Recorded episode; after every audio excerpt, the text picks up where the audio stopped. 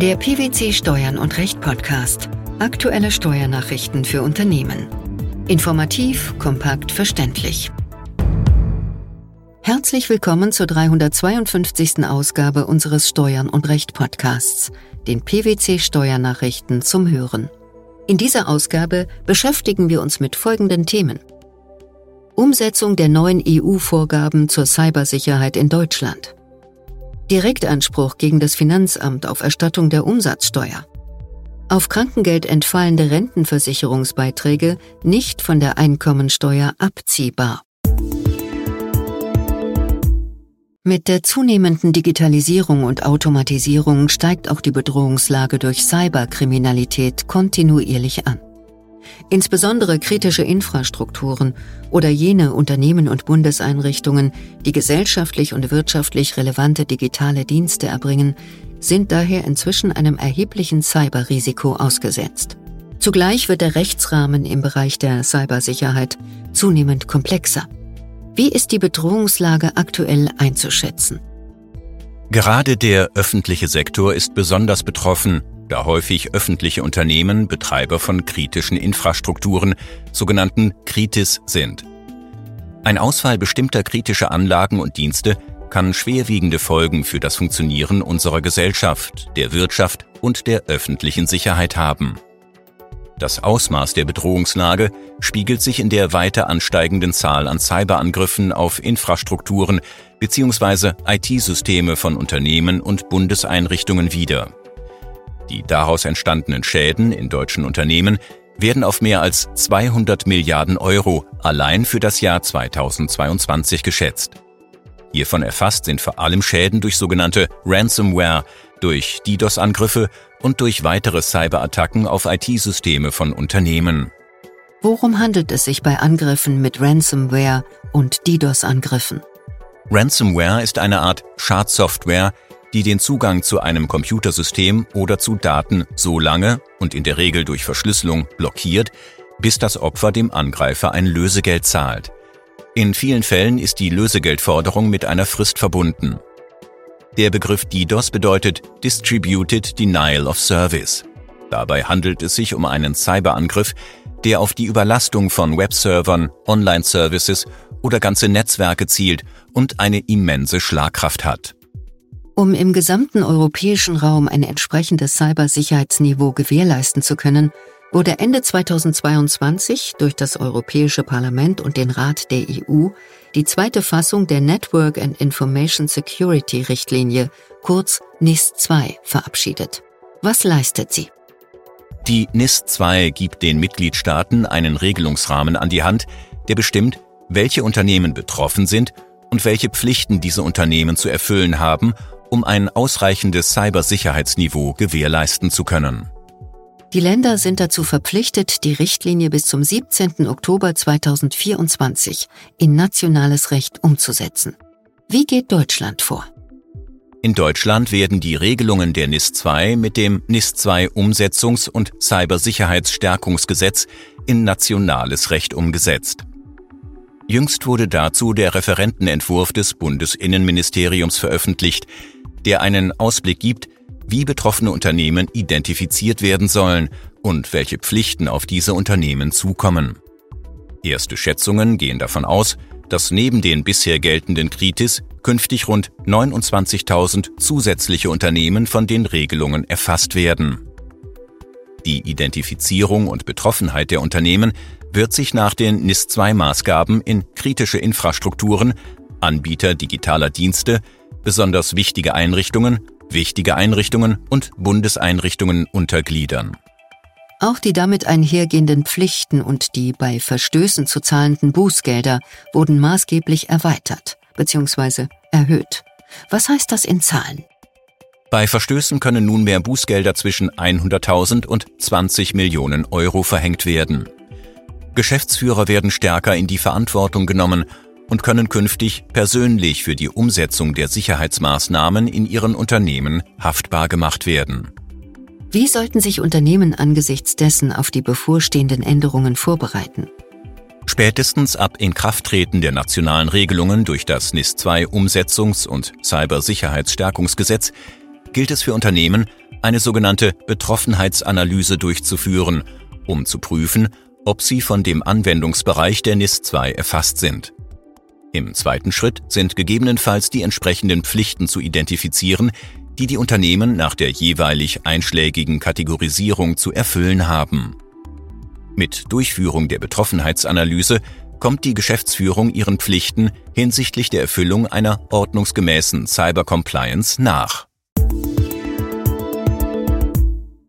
Aufgrund eines Vorabentscheidungsersuchens des Finanzgerichts Münster hat der Europäische Gerichtshof entschieden, dass dem Empfänger von Lieferungen dann ein Anspruch auf Erstattung von zu Unrecht in Rechnung gestellter Mehrwertsteuer gegen die Steuerbehörde zusteht, wenn er diese Erstattung aufgrund der im nationalen Recht vorgesehenen Verjährung nicht mehr von seinen Lieferern fordern kann. Worum ging es im Detail? Das Vorabentscheidungsersuchen betraf den Anspruch auf einen aus Billigkeitsgründen zu gewährenden Erlass der von den deutschen Finanzbehörden nachträglich geforderten Mehrwertsteuer und der darauf festgesetzten Zinsen. Der Kläger, ein Land- und Forstwirt, hatte von 2011 bis 2013 Holz von verschiedenen Lieferanten erworben, das er anschließend als Brennholz an seine Kunden weiterverkaufte und lieferte. Während in den Rechnungen seiner Lieferanten der normale Mehrwertsteuersatz von 19 Prozent ausgewiesen wurde, hatte der Kläger in den Rechnungen an seine Kunden den zutreffenden ermäßigten Satz von 7 Prozent ausgewiesen und brachte die Vorsteuer aus den Käufen zu 19 Prozent in Abzug. Das Finanzamt folgte dem nicht und kürzte die Vorsteuer entsprechend. Der Kläger machte seine Einwendungen vor dem Finanzgericht Münster geltend, das in Folge an den EuGH herantrat. Wie urteilten die Europarichter? Der EuGH entschied, dass dem Empfänger von Lieferungen von Gegenständen dann unmittelbar ein Anspruch gegen die Steuerbehörde auf Erstattung der zu Unrecht in Rechnung gestellten Mehrwertsteuer, die er an seine Lieferer gezahlt hat, und die diese an die Staatskasse abgeführt haben, einschließlich der damit zusammenhängenden Zinsen, zustehe. Voraussetzung sei, dass er zum einen, ohne dass ihm Betrug, Missbrauch oder Fahrlässigkeit vorgeworfen werden könne, diese Erstattung aufgrund der im nationalen Recht vorgesehenen Verjährung nicht mehr von diesen Lieferern fordern kann und dass zum anderen formal die Möglichkeit bestehe, dass diese Lieferer, nachdem sie die ursprünglich an den Empfänger dieser Lieferungen gerichteten Rechnungen berichtigt haben, im Nachhinein von der Steuerbehörde die Erstattung des zu viel gezahlten Betrags verlangten. Wird die von der Steuerbehörde zu Unrecht erhobene Mehrwertsteuer nicht innerhalb einer angemessenen Frist erstattet, ist der Schaden durch die Zahlung von Verzugszinsen auszugleichen. Kann dies durch die hier fehlende Insolvenz oder die Gefahr einer doppelten Erstattung, die vom vorliegenden Gericht angeführt werden, in Frage gestellt werden? Der EuGH verneint das. Die bisher in der EuGH-Rechtsprechung einzig erwähnte Insolvenz als Grund für einen Erstattungsanspruch sei nicht abschließend, denn dies stelle nur einen der Fälle dar, in denen es unmöglich oder übermäßig schwierig sein kann, die Erstattung der zu Unrecht in Rechnung gestellten und entrichteten Mehrwertsteuer zu erhalten. Unter welchen Umständen ist die Inanspruchnahme des Rechts auf Erstattung der zu Unrecht in Rechnung gestellten und entrichteten Mehrwertsteuer zu versagen? Dies ist nur dann möglich, wenn feststeht, dass dieses Recht in betrügerischer Weise oder missbräuchlich geltend gemacht wird. Im vorliegenden Fall zeige sich jedoch, dass zum einen der Erwerber die in den Rechnungen ausgewiesene Mehrwertsteuer an die Lieferer gezahlt habe und dass zum anderen die Lieferer diese Mehrwertsteuerbeträge an die Steuerbehörde abgeführt haben. Warum kommt bei Erstattungsanspruch auch die Zahlung von Verzugszinsen in Betracht? Sollte der Kläger den Betrag, der der Verringerung seines ursprünglichen Abzugs entspreche, tatsächlich bereits an die Steuerbehörde gezahlt haben, sei ihm somit ein finanzieller Schaden entstanden, da er nicht über diesen Betrag verfügen könne. Wenn die von der Behörde zu Unrecht erhobene Mehrwertsteuer nicht innerhalb einer angemessenen Frist erstattet werde, müsse dieser Schaden, da er aufgrund eines Verstoßes des Mitgliedsstaats gegen das Unionsrecht entstanden ist, durch die Zahlung von Verzugszinsen ausgeglichen werden. Pflichtbeiträge zur gesetzlichen Rentenversicherung, die vom Krankengeld einbehalten und abgeführt werden, können nicht steuermindernd bei der Einkommensteuer berücksichtigt werden. Dies hat das Finanzgericht Köln in einem aktuellen Urteil entschieden. Worum ging es im zugrunde liegenden Fall? Die Klägerin erhielt im Streitjahr Arbeitslohn. Darüber hinaus bezog sie Krankengeld, von dem Pflichtbeiträge zur gesetzlichen Rentenversicherung einbehalten und abgeführt wurden. Der Beklagte behandelte das Krankengeld als steuerfrei, unterwarf es aber einschließlich der Rentenversicherungsbeiträge dem sogenannten Progressionsvorbehalt, was zu einer Erhöhung der zu zahlenden Einkommenssteuer für den Arbeitslohn führte. Eine steuermindernde Berücksichtigung der Rentenversicherungsbeiträge unterblieb. Mit ihrer Klage begehrte die Klägerin den Abzug der vom Krankengeld einbehaltenen Beiträge zur Rentenversicherung als Sonderausgaben gemäß Einkommenssteuergesetz und hilfsweise den Abzug der Beiträge im Rahmen des Progressionsvorbehalts. Wie begründete sie ihr Anliegen? Durch die nachgelagerte Besteuerung von Altersrenten dürfe keine Doppelbesteuerung eintreten. Das sei jedoch der Fall, wenn die auf das Krankengeld entfallenden Rentenversicherungsbeiträge nicht steuermindernd berücksichtigt würden. Die einschlägigen Regelungen des Einkommensteuergesetzes bezüglich des Abzugs der vom Krankengeld einbehaltenen Beiträge zur Rentenversicherung als Sonderausgaben stünden dem nicht entgegen. Die auf das Krankengeld entfallenden Rentenversicherungsbeiträge stünden nicht in einem unmittelbaren wirtschaftlichen Zusammenhang mit steuerfreien Einnahmen, sondern mit der später bezogenen steuerpflichtigen Altersrente. Warum hatte die Klage vor dem Finanzgericht Köln keinen Erfolg? Nach Auffassung der Richter scheide der Sonderausgabenabzug aus, weil die von der Klägerin getragenen Pflichtbeiträge ausschließlich in einem unmittelbaren Zusammenhang mit dem steuerfreien Krankengeld stünden.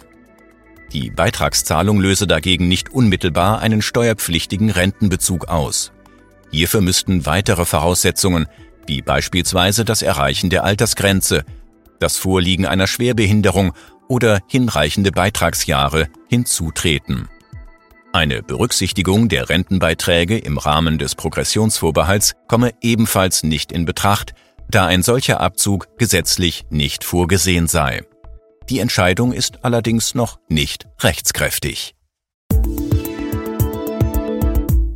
Die Umsetzung der neuen EU-Vorgaben zur Cybersicherheit in Deutschland, der Direktanspruch gegen das Finanzamt auf Erstattung der Umsatzsteuer sowie auf Krankengeld entfallende Rentenversicherungsbeiträge.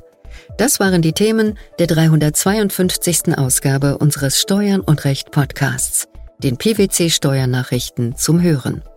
Wir freuen uns, dass Sie dabei waren und hoffen, dass Sie auch das nächste Mal wieder in die PwC Steuernachrichten reinhören. Steuerliche Beiträge zum Nachlesen finden Sie in der Zwischenzeit unter blogs.pwc.de slash steuern und recht.